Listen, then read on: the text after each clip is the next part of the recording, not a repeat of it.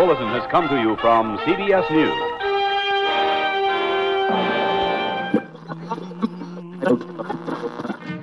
Sintonize sua rádio e prepare teus ouvidos para o terror.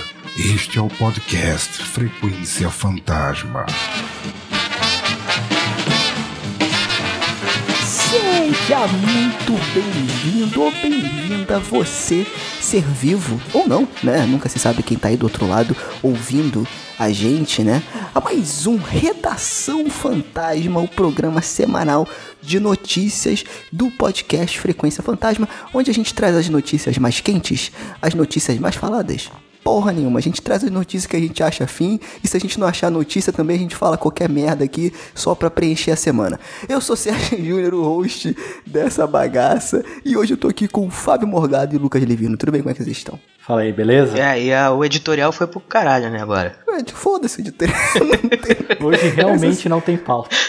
Hoje não tem pauta realmente, não tem notícia, não achamos no, no, notícias Ah, gente, olha, aí, eu cavuquei, pra, tentei achar coisas interessantes pra você, mas vamos lá. Vamos lá, vamos lá. Então puxa aí, Lucas, a primeira notícia aí que você acha bacana.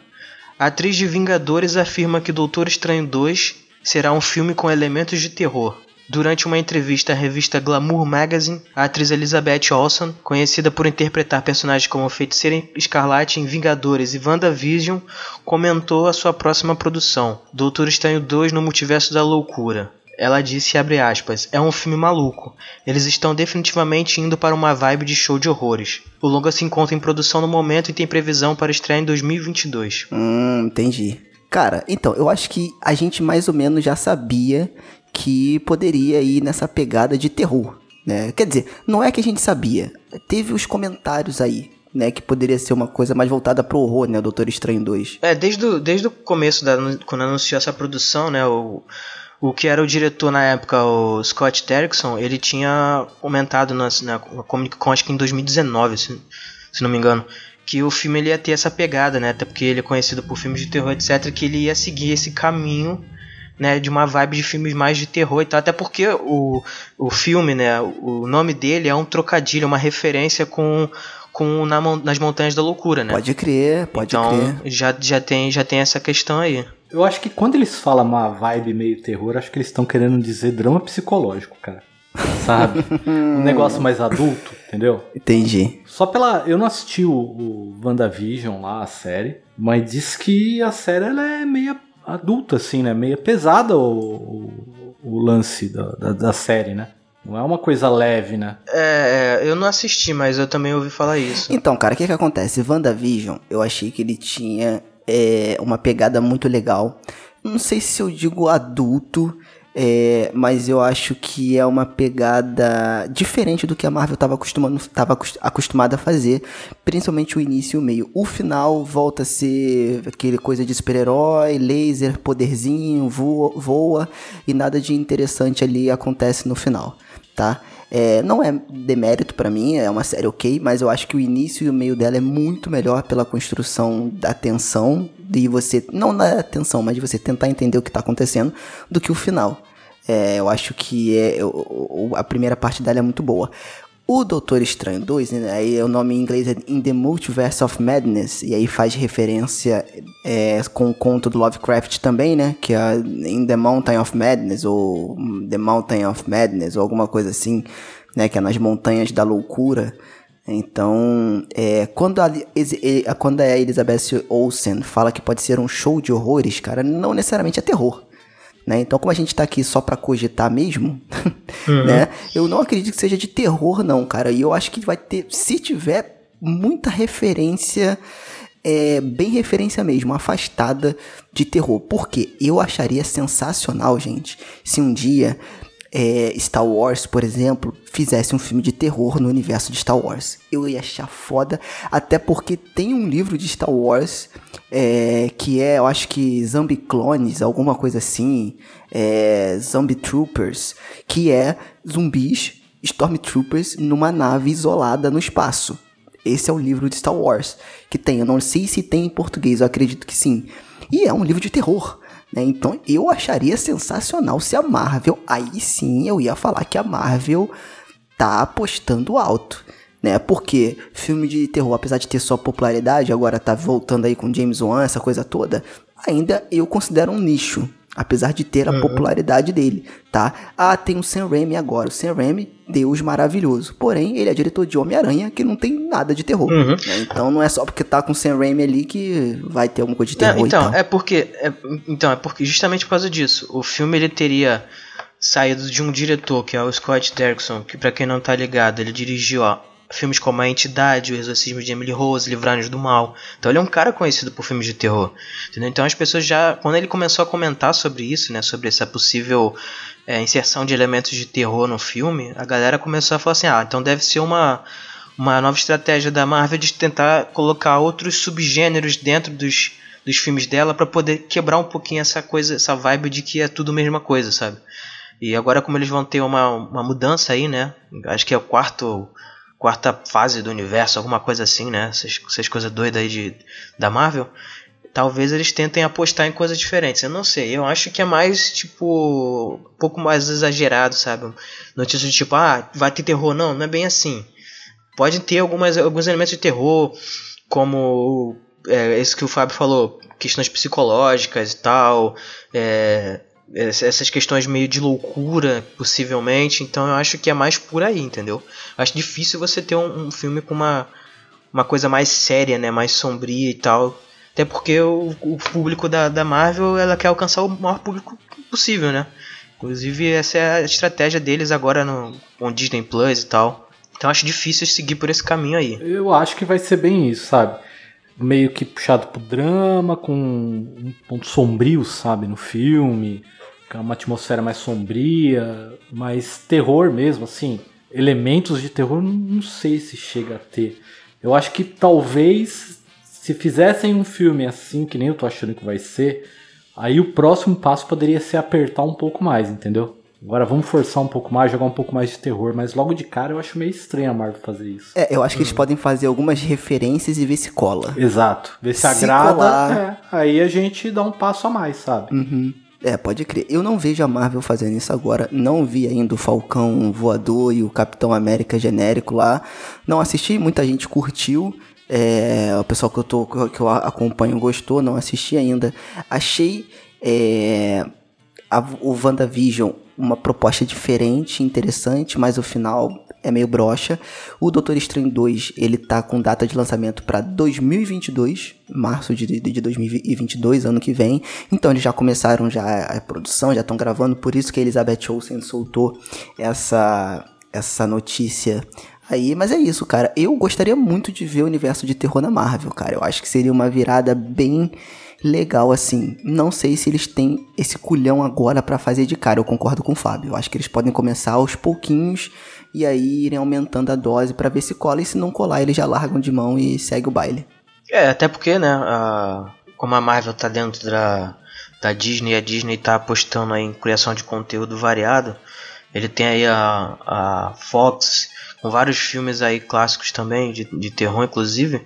Eu acho que eles, não sei, talvez eles estejam começando a pensar muito sobre isso, sabe? E acho que uma forma de, de introduzir isso seja de fato no, no maior, né, a maior fonte, fonte deles aí que agora que é, que é a Marvel em si. Então eu não sei, existem contos em quadrinhos que fazem essa, essa brincadeira, sabe? De imaginar, tipo, Vingadores zumbi, tem essas, essas coisas todas aí. Então não sei, talvez, talvez role, mas eu acho que nesse filme realmente deva ser uma coisa bem mais pontual mesmo. É, eu acho que, infelizmente, os heróis da Marvel hoje no cinema, eles estão muito populares pra eles serem subvertidos dessa forma. Eu não sei se a aceitação seria muito boa. Tipo, o cara vê o Capitão América, mesmo que seja hoje o Sam, né? O, o novo Capitão América. É, não sei se o pessoal ia aceitar, tipo, um universo zumbi. E se fizesse o universo zumbi hoje da Marvel, seria um terror. Não seria terror. Eles iam botar piadinha de zumbi, essas coisas assim, e aí não, né? É, ou mas- você vai ou você não vai, pô. Mas pode funcionar se fizerem a brincadeira com o multiverso. Né? Então, tipo, ah, ah, sei lá, eles, eles acabam indo parar em, um, em uma outra, um outro universo onde todo mundo é zumbi. Então pode servir isso. Beleza, mas tem que ser terror. Essa sequência tem que ser terror, não pode ser terror com piadinha. E aí é diferente, gente. Eu defendo o terrir, adoro o gênero, acho legal que piada e terror tem a mesma coisa. Só que a gente vem de um universo que já é piadinha, já é diversão e é a proposta da Marvel que é maravilhosa. Se você quer mudar a cara, então vai. Tipo, não muda e continua com o pezinho lá. Então tem, tem aculhões, porque foi o que o WandaVision fez. O WandaVision começou com uma proposta muito legal e no final, poderzinho, voar. Eu sei que herói é isso, gente, eu sei, eu entendo, tá? Mas, pô, eles começaram com proposta tão legal, por que, que não foi até o final, sabe? E bo- botavam alguma coisa no final diferente.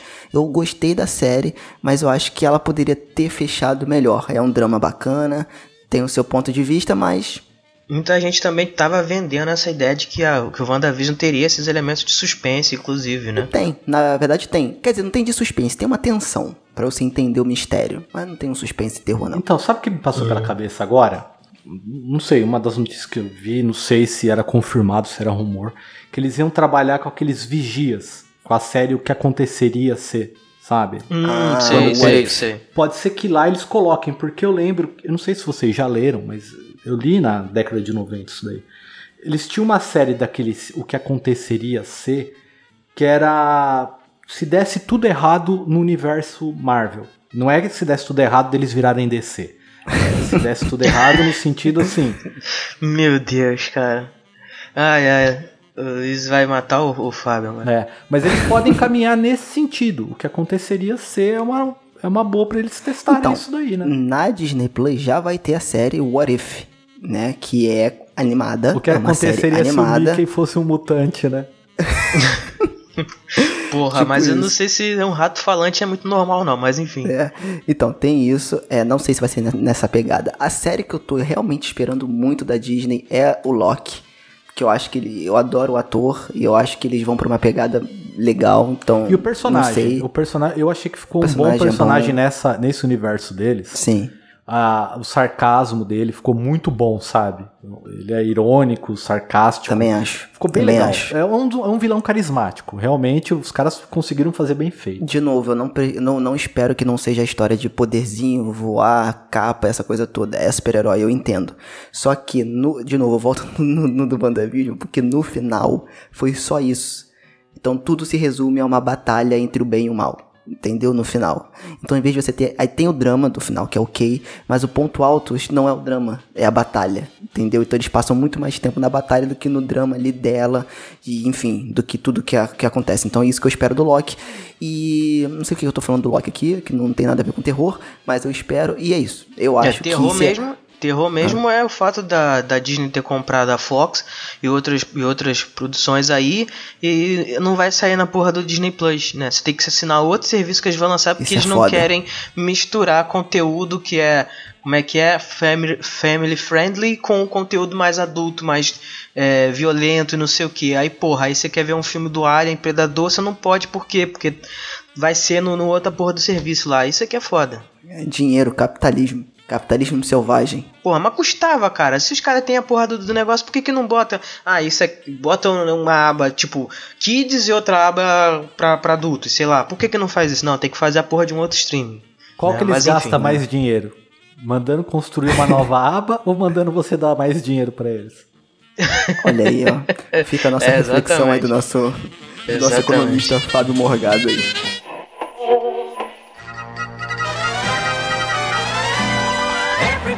E aí, tá curtindo o episódio? E se você curte o podcast e quer ajudar a gente de alguma forma, primeiro já segue a gente nas redes sociais e também, se você quiser e puder, por favor, entre lá no PicPay né, e procure por arroba Frequência Fantasma, em que você pode ajudar a gente a fazer o podcast crescer. Né? Então, quando você ajuda a gente financeiramente lá no PicPay, você entra no grupo exclusivo do podcast e, além disso, você recebe os episódios antes de todo mundo. Estamos já estudando novas plataformas de financiamento coletivo, mas por enquanto que a gente tem para hoje é essa aí, PicPay. Então, baixa lá e ajuda o podcast.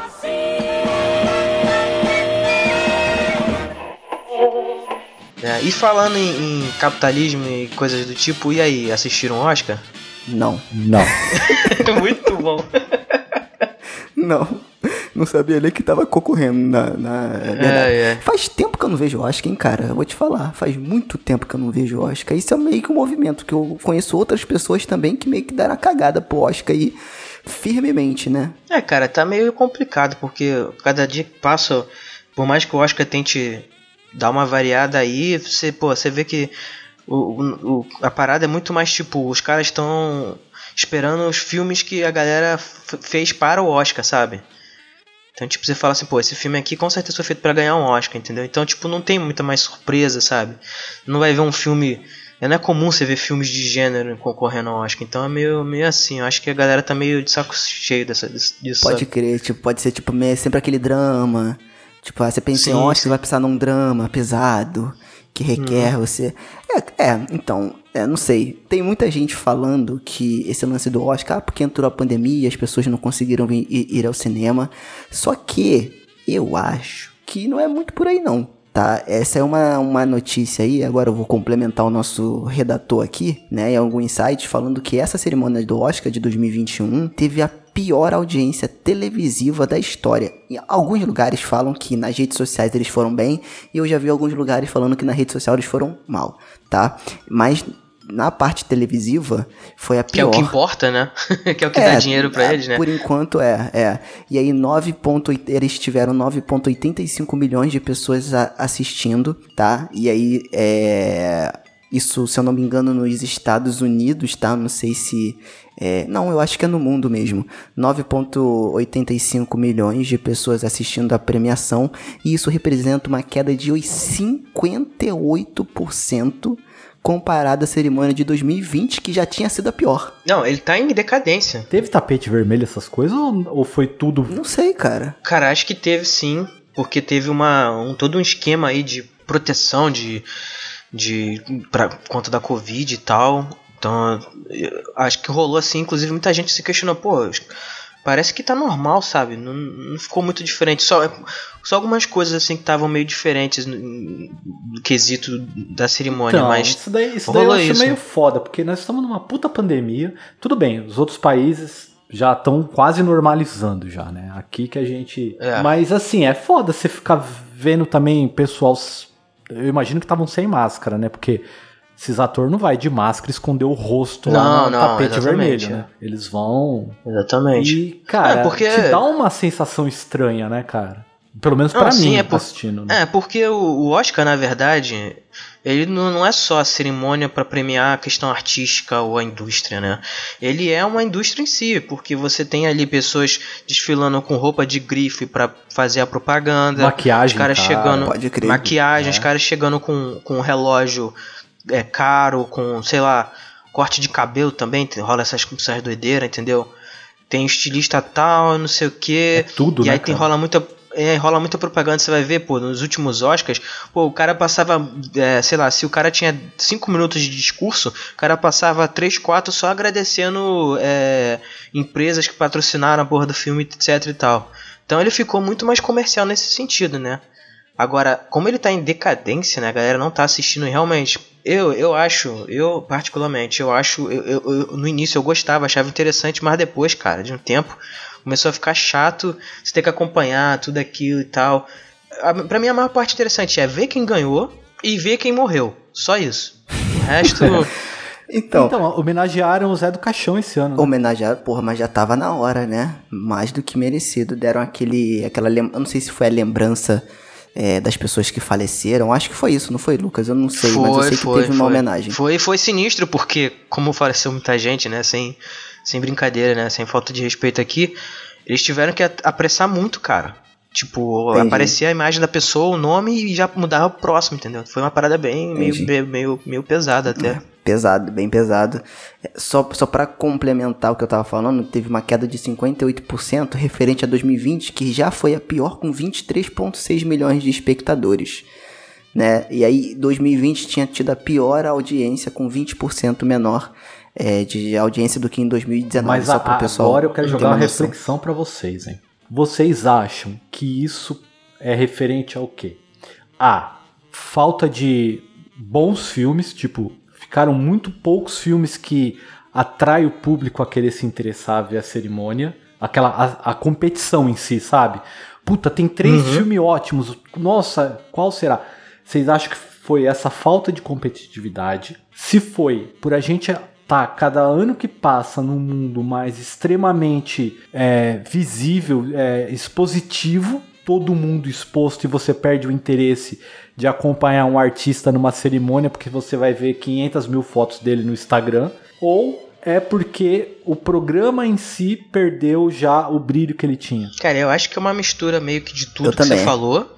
Mas eu acho que é mais assim pela questão mesmo do, do filme, né? Dos filmes que estão concorrendo. Porque muita gente vai torcer mesmo pro filme, pro seu filme, pro seu diretor, ator favorito, atriz favorito, enfim.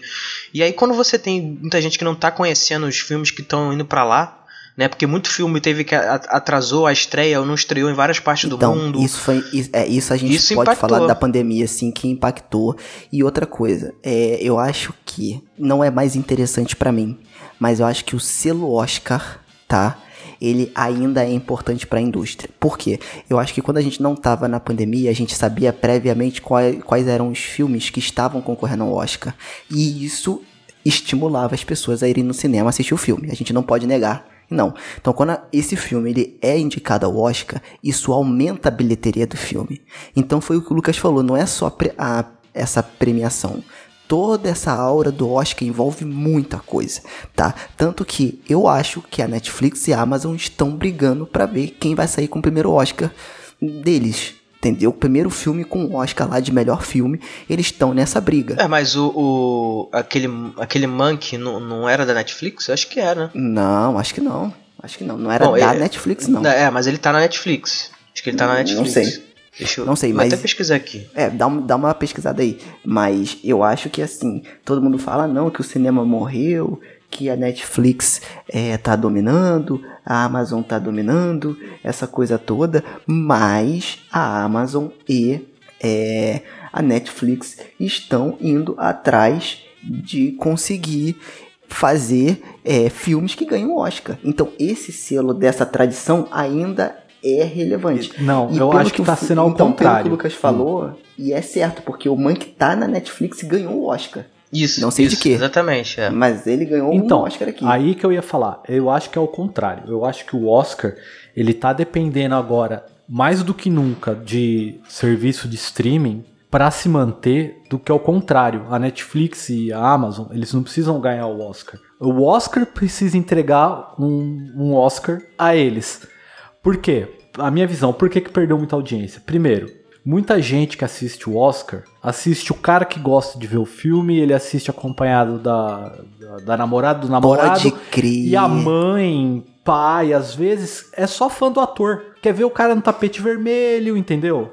Quer ver o cara fazer uma piadinha lá quando sobe. Assiste pelo evento, não pelos filmes. Então tem o cinéfilo e acompanhava aquela galera. Agora já não tá tendo isso. Tá ficando. E outra. A Netflix, a Amazon, eles estão lançando muita coisa boa. Então, os filmes que não são deles, que vão pro Oscar, às vezes o cara fala: pô, mas esse filme aí, cara, eu assisti o filme na Netflix bom pra caramba, eu nem fiquei sabendo direito desse, entendeu? Ele perde um pouco o interesse. Então, assim, o Oscar chamar a Netflix e a Amazon, os filmes deles, faz com que quem assista o catálogo se interessar e assistir o, o evento. Entendi.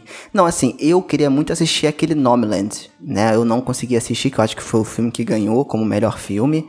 E a diretora ganhou como melhor dire direção, né? Eu queria muito assistir, não consegui, não tá na Netflix, nem tá na Amazon, né? Mas tá na minha lista aí pra poder assistir. Será que, antes do Lucas falar, será também, cara, se que alguém já mediu quantas pessoas assistem o Oscar indiretamente? Por exemplo, que a gente tava até conversando antes aqui na Twitch. Quantas pessoas, quantos streamers não fizeram reação ao Oscar? E aí, quantas pessoas assistiram? Se a gente somar todo mundo que assistiu esses streamings aí, quantas pessoas preferiam assistir a reação É, do streamer exatamente. que ela gosta no Oscar do que o Oscar em si? Né? Eu acho que é uma reflexão. Ah, o choque de cultura. Cara, os caras são fantásticos, assim, muito bons. Eles, eles fizeram a cobertura do Oscar e no outro dia, depois do Oscar, que tava lá o vídeo na íntegra no YouTube, já tava com 150 mil visualizações. Um dia depois do. Um Entendi. dia depois de- da, da, da cobertura. Não, sim, se- Eu nem sei É, quanto se você tá vê, agora. Não, eu acho que é basicamente isso que vocês falaram, né? Até porque os, a gente tem muitos grandes veículos aí de, de imprensa que tem já uma tradição de, de transmitir o Oscar, a premiação, até tapete vermelho e tal. Então, assim, a maioria das pessoas acompanha pelas redes sociais mesmo. Sai a notícia, ah, quem ganhou o Oscar, quem eram os indicados e tal. Então você não precisa nem acompanhar, até porque o Oscar, ele era transmissão fechada. Então você só tinha alguns canais de TV fechado ou você pagar pay-per-view para você assistir o, o, Oscar, entendeu? Ele era uma parada que tinha meio esse negócio aí. Que para mim não faz o menor sentido, né? Mas enfim, e. E aí, você tinha alguns canais de TV abertos, tipo o Globo, que transmitiam depois, né? A cerimônia depois, enfim. Ou no finalzinho já, uhum. só dando um parecer do que já aconteceu, porque eles não mudavam a programação deles por causa do Oscar. Então, você tinha muito isso, entendeu? numa época que eu acompanhava mais, eu tinha que ficar procurando uns lugares para poder assistir, porque não tinha um canal de, de TV que estava transmitindo o Oscar em, em si, né, na íntegra. Então tinha muito disso. Então muita gente acabou. Ah, hoje em dia tem rede social, a gente só vê quem ganhou mesmo e acabou, sabe? E fora essa questão toda da pandemia que eu falei, né? Muita gente não acompanhou os filmes que estão indicados e tal. Mas eu queria só fazer aqui umas, uns, umas é, observações né, para algumas questões do Oscar, que foi que o Anthony Hopkins, que é, nós, todos nós conhecemos, né, fãs de terror, por ele ter interpretado Hannibal no Silêncio, dos Inocentes, ter ganhado o Oscar de melhor ator, sendo a pessoa mais velha da história a ter ganhado um Oscar, né? Isso eu achei bem interessante. Cara, ele abala ainda, né, cara? Anthony Hopkins, ele passa um, uma expressão e a presença dele é muito forte ainda, né? Então, o cara bala ainda é muito mais. Não assisti o filme, mas já acho que foi merecido. É, é só para é complementar, ele ganhou pela atuação do filme Meu Pai. Eu também não assisti, mas dizem que é bem um, filme bem forte mesmo. Entendi. E aí outro filme que eu queria destacar também, outra questão desse eu acho que eu queria destacar agora mais pro nosso lado, que foi o, foi o filme Bela Vingança, que foi indicado a cinco categorias, incluindo de melhor filme, e ganhou na categoria de melhor roteiro original. E é um filme aí que tem ele é acreditado como um filme de suspense, com comédia e drama, mas assim, eu acho que ele tem, eu acho que ele é mais um filme com elementos de suspense, né? Mas foi um filme que chamou bastante atenção, até por conta da do, do, do, tema que ele aborda, né, sobre questão de violência contra a mulher, estupro e tudo mais, e também sobre a, a, o como é que eu posso dizer assim, para não dar muito spoiler, ele é um filme que ele trabalha com uma, digamos assim, subversão desse gênero, né, de, de filme de, de, de, vingança, etc e tal. Olha aí, ó. E quem sabe já não é uma dica aí de episódios futuros do Frequência, né? Olha aí, ó. Acho que dá uma boa discussão, hein? Isso aí. Olha aí. Então é isso, minhas amigas e meus amigos. Mais um episódio do Redação indo pra conta. Um forte abraço aí e até a próxima semana. Valeu, Fábio. Valeu, Lucas. Valeu. Falou. And to our friends of the radio audience, we bid a pleasant Good night.